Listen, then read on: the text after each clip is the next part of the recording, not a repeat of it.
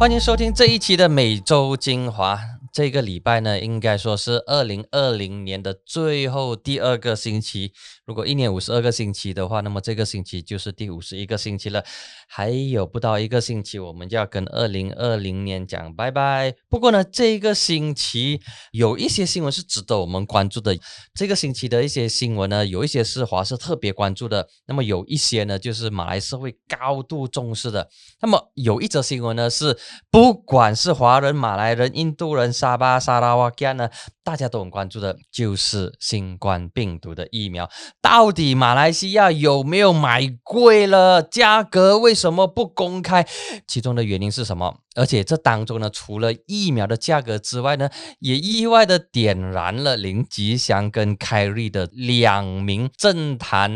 领袖的骂架吧。因为林吉祥在这个星期时候，他突然之间，他根据比利时的一名部长的这个推文说，马来西亚你们买贵了疫苗。那后来呢，这一名比利时部长就把他的推文给删掉，而这一个呢，就让凯里抓到了他的反驳的论点。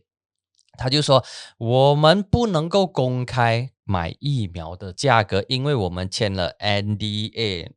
OK，我们签了保密协。如果要公开的话，不是讲不可以，我可以在有条件的情况之下，跟国会公共账目委员会的成员公开。不过，国会公共账目委员会你们要保密，你们知道就好了。简单来讲说，就是。”小圈子的人知道，但是全国的民众三千两百万的民众呢，我们是不知道的。那么其实这个签署 NDA 呢，是一个很普遍。很普通的一个做法，特别是在商界里面，所以它并不是什么罕见的、不常见的一个做法，其实很普通的。包括如果你在某一间公司上班的话，那么你签署你的 employment letter 的时候，可能你都会雇主都会附上一份的 NDA 叫你签，就是说你在这间公司服务，你在这个单位工作，那么你就不能够对外泄露。这间公司的所有的这个东西，所以 NDA 是一个很普遍的一个做法。那么现在关键点呢，就是这个疫苗它涉及的东西呢，不是这么的单纯。第一呢，它涉及到的是全国人的安全跟健康，就是这一个疫苗到底它的这个安全性、它的可靠性多少，这是第一点。第二点呢，就是它涉及到纳税人的钱，就是它是用国库的钱，用三十亿来买这一些疫苗。当然，不是所有的三十亿都是用来买疫苗了，其他的部分拿来，比如说处理一些冷冻链的这个东西，比如说还有其他的这些运输的东西，就不是说所有的三十亿都是用在这个疫苗的身上。不过整体来说，都是用在疫苗用途的拨款。那么这一个东西呢，是。这一个星期最横的一个话题，最多人关注，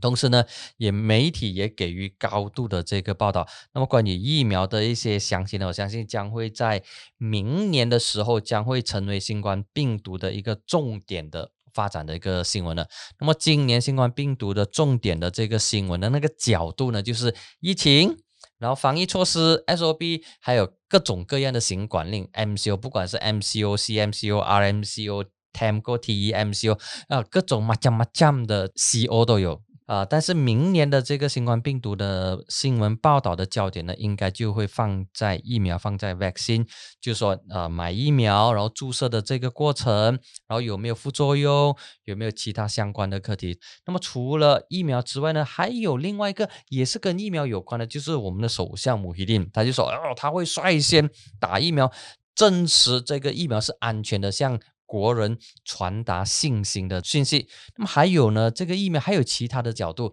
包括在星期四的时候，那么有一家马来报章是 Brita h a r i a n 他就把这个疫苗的新闻放在他们的封面头条。角度呢，就是说政府的伊斯兰裁决理事会裁定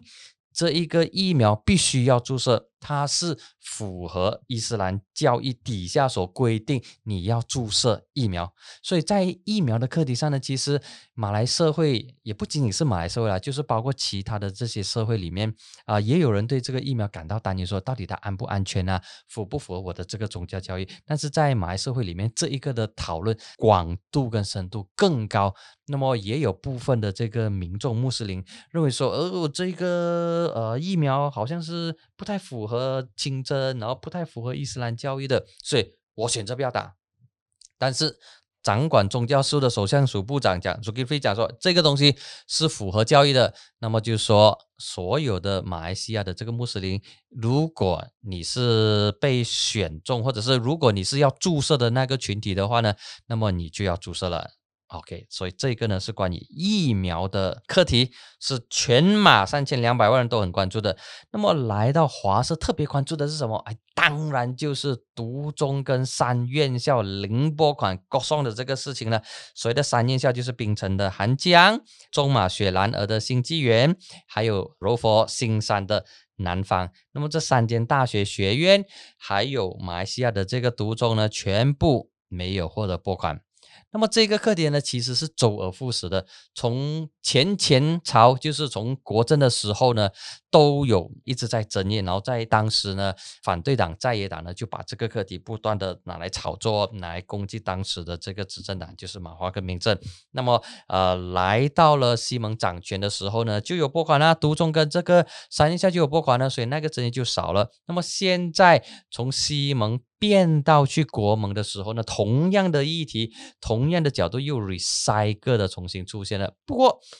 我察觉到这一次的这个争议，或者是这一次的这个辩论呢，就变得相对的比较务实了一点。可能朝野双方都意识到说，现在马来西亚的整体的局势是有它的局限，也意识到它的这个天花板的高度，还有政治现实，所以就不像过去把这一个话说得太满，说得太近。所以这个课题它虽然引起华社，特别是华教人士的关注，但是它的讨论点呢是相对的比较理性的。可以说是政治成熟的一个体现，哎，这个呢就是华社比较关注的。那么还有另外一个课题呢，同样华社特别是喜欢吃榴莲猫山王的朋友们就特别关注了，就是关丹法庭有了这个裁决，就是驳回。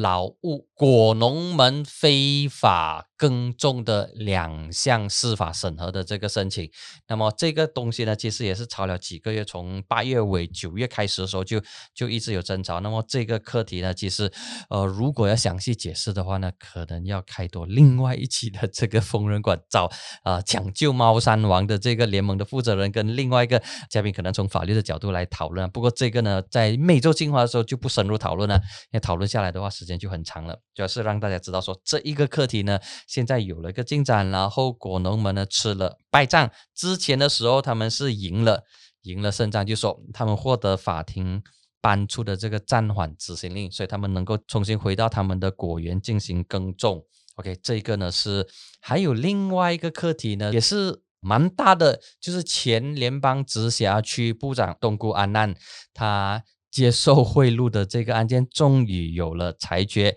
那么他被判处坐牢一年跟罚款两百万，刚刚好他收取的这个贿金也是两百万，那么这就引起了一些啊法律界的这个关注，说因为过去的这些受贿案呢，通常被告他被罚的这个金额呢，肯定是超过他获得的金额，那么跟在这个案件上呢，东国案他是接受了发展商。给的两百万令吉，那么现在他面对的罚款额也是两百万，可能就有一些不对称。不过这个呢，对东莞案来说，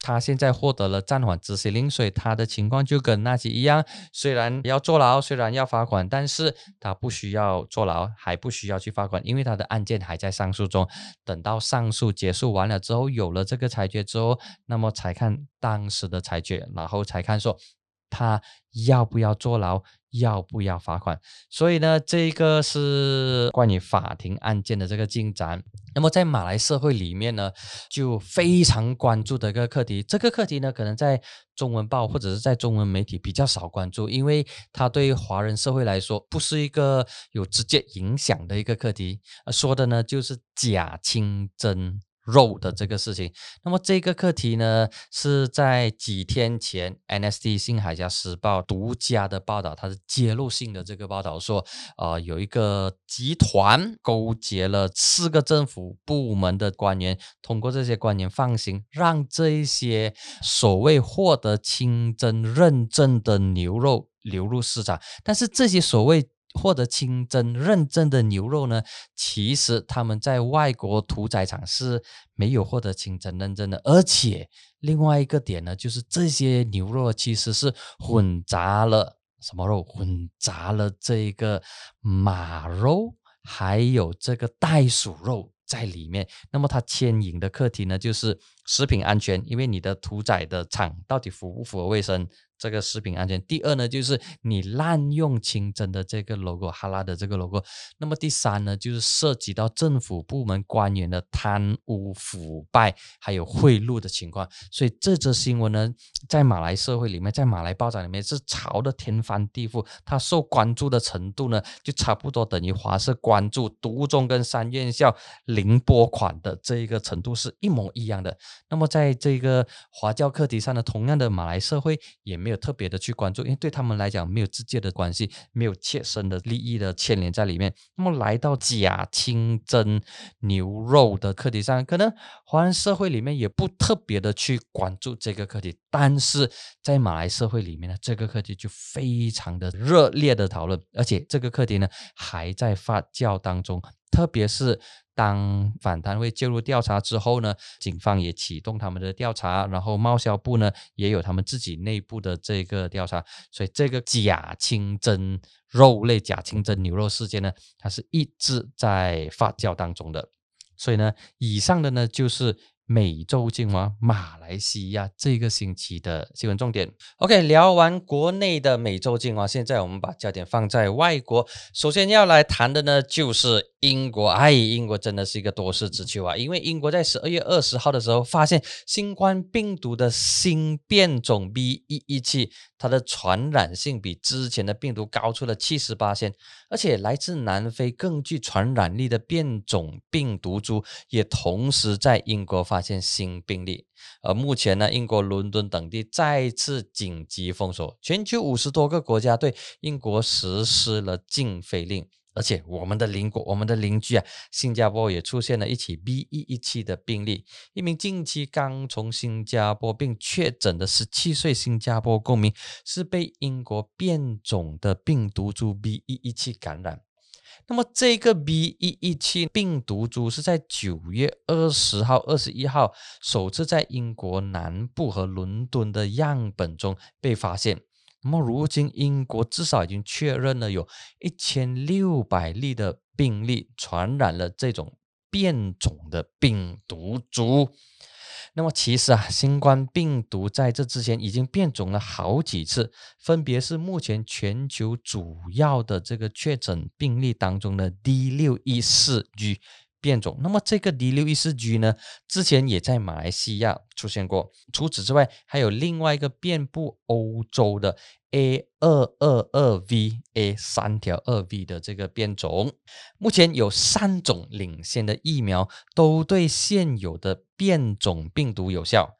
因此。就算变种病毒部分已开始突变，疫苗依然能够发挥它的作用。但是如果病毒的突变越来越多的话，那么它就形成了很大的疑虑了。那么说回英国的这种情况哦，当病毒的变种消息传开之后呢，法国就紧急关闭了两国的边界，造成大量的货车滞留在港口和边境。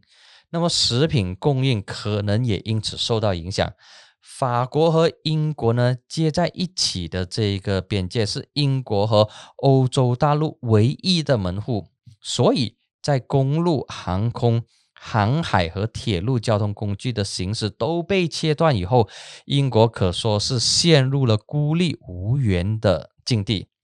在欧盟介入之后。部分欧洲国家在星期三，就是二十三日起，有条件放宽入境的禁令。为了结束贸易中断的局面，英国马上和法国举行了紧急会谈。那么，最终在星期三达成了协议，英国货车从即日起就可以经过渡轮抵达法国了。除此之外呢，英国还面对一个他们很头痛的问题，就是脱欧的焦虑。在同一个时间呢，英国脱欧过渡期将在十二月三十一号结束。而英国正在跟欧盟继续谈判脱欧贸易协议的问题，双方初步达成了协议，不过还没有到签字的阶段，还有讨价还价的这个余地。那么，英国跟欧盟达成协议之后，双方依然要各自寻求英国国会和欧洲议会表决通过协议的草案。双方坚持不下的议题依然是捕鱼权以及公平竞争环境的问题。如果双方达成一项零关税、不限额的贸易协议，将可保障接近一。兆美元的年度贸易额，并且有利于北爱尔兰的和平。那么总的来说呢，即使在最后的关头达成协议，可以避免脱欧带来最严重的后果。那么英国跟欧盟这一个最大贸易伙伴的关系，依然可以说是渐行渐远，比二零一六年英国脱欧公投时绝大多数人预料的还要严重。在疫情方面呢，尽管英国是全世界最早为国民接种疫苗的国家之一，但因为当地人民高度老龄化，政府也没有早早发出强制戴口罩的规定，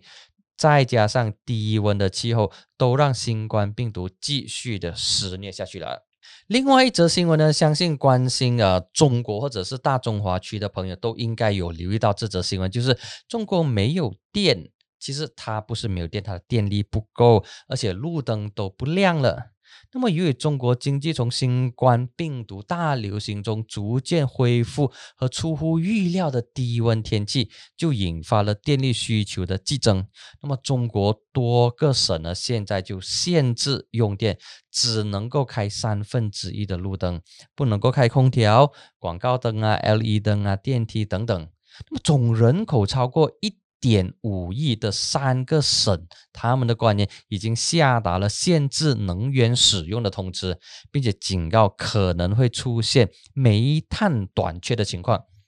过去十八年期间呢，中国发电量明明增长接近七倍，但再一次的采取限电措施，真的是有一点令人费解了。那么有观点就怀疑说，这是因为中国对澳洲煤炭实施的这个进口限制导致电量供应不足，但其实数据显示，中国并没有用很多澳洲的这个煤炭来发电，所以中澳之间的这些贸易禁令啊，难以产生这么深远、这么庞大的这个影响。从数据上来看呢，主要是因为需求大幅度上升，再加上供给跟不上。所以就出现了用电缺口。那么从需求方面来看呢，多个省的工业用电和人民用电都节节攀升。与此同时，中国每年在这个时候进入这个枯水季，就是缺乏水的一个季节，那么水力发电供应量就下降。而疫情肆虐之下呢？中国作为全球少数几个受影响之下依然开工生产的经济体，吸引了大量的国际订单，而工厂不断加班开工，用电量也就水涨船高。还有一项就是天气的问题，十二月上旬冷空气活动频繁。多个省份，他们的温度呢都低过往年同期的平均温度，而中国南方主要通过电器来取暖，不同于北方有集中的供暖，所以居民家庭用电量突然增加。那么发电量跟不上用电量的主要原因呢，是因为煤炭的供需不平衡以及价格变动所导致。中国国内煤炭生产量低迷，那么再加上中国在整体降低煤炭进口，那么这一些的这个动作呢，就暴露出深层次的能源结构问题，过度依赖煤炭来发电。那么近年来呢，中国迫于环保的压力，减缓了火电厂的建设，关停大量的小型煤矿，那么增加清洁能源的比例。那么就以湖南为例子，水电装机量占全省的三成以上，但相对火电厂清洁能源的更大比例应用，削弱了应对冬季用电高峰的能力。中国南方虽然水电量资源丰富，但是冬季枯水期，水电发电量马上的就不够了，而风能和太阳能发电无法瞬间加大发电量，无力承担突然而至的用电负荷。有专家认为说，目前的出路呢，就是对电力领域进行市场化改革，通过容量补偿机制。建设容量市场等经济手段，引导电力市场填补缺口。否则，随着清洁能源比例不断加大，突然而至的用电负荷造成系统性的限电，就很难被避免了。研究人员则预计，明年过年前工厂的需求就会慢慢的下降。过年之后，气候回暖就不再需要暖气，以及新一批煤炭进口电力的矛盾就得以解决了。好，那么过去几天呢，我们的美洲精华都有提到美国，美国跟美国。而这一期呢，我们也来聊一聊美国吧。美国史上第二大派遣法案终于通过了。Oh yes！美国国会是在十二月二十日通过一份规模高达九千亿美元的疫情舒缓方案，这是美国历史上第二大的经济刺激方案，仅次于今年三月通过的二点二万亿美元的援助方案。那么到时候呢，美国政府将向大多数的美国人直接给钱。给你六百美元，并将设立每周三百美元的失业临时额外援助金。那么小型企业呢，也可以获得数千亿。美元的额外援助，那么还有其他的各项援助配套，比如说房租的这个补助啊，这个疫苗配送和物流的金钱援助等等了哈。那么我们不是美国公民，所以我们不去详细的去谈这个东西。那么这个东西比较有话题的呢，就是这份纾困方案呢，其实已经被搁置了好几个月，因为共和党和民主党之间吵了几个月都没有结果。两党在这之前一直互相指责对方，你一直做表面文章，不守信用等等，都是在吵架了哈。那么，但现在呢，美国这个世界最大经济体正面临关键时刻，几百万的美国人将在圣诞节之后就失业救济金。而联邦政府之前所发出的暂停强制驱赶租户令，以及暂缓学生贷款偿还的规定，将在本月底到期。换言之，如果这份方案不通过的话，会有很多美国人没有钱开饭，被房东赶走。所以，美国参众两院呢才会一夜之间快快的通过这一份方案。另外呢，美国国会也通过了一项临时拨款议案，以便让美国政府不会在十二月二十八日之前，因为没有钱运作而关门大吉，就是政府停摆的意思了哈。不过这份法案呢，只能维持一个星期而已，下星期的钱在何方还是一个未知数。那么再加上特朗普呢，他突然又在这个关键时刻插上一脚，他批评这两份法案是耻辱，还暗示国会如果不修改的话呢，他不会在法案签名。那么其实特朗普他的画面是特别离谱，因为他的这个两院当中，他的共和党呢是。掌控了参议院。那么，特朗普要求国会修改方案，将对每一名国民发放六百美元，增加到两千了，就增加差不多三倍哦。或者向每对伴侣发放四千美元，因为他觉得六百块实在是少得可怜，太过洒洒水了。但是事实上，这个金额并不是国会提出的，而是由特朗普的幕僚财政部长建议的。如果特朗普两份议案都不签的话，联邦政府部门可能在星期一，就是二十八日，陷入停摆的情况。可能对特朗普来说，停摆已经不是第一次了，所以他也是麻了，福建话讲麻痹了。不过呢，由于法案在参众两院都以大比数获得通过，所以就算特朗普动用他的总统否决权，预料国会也有足够的票数来推翻总统的决定。好，这就是这期的每周精华，我们下星期再见。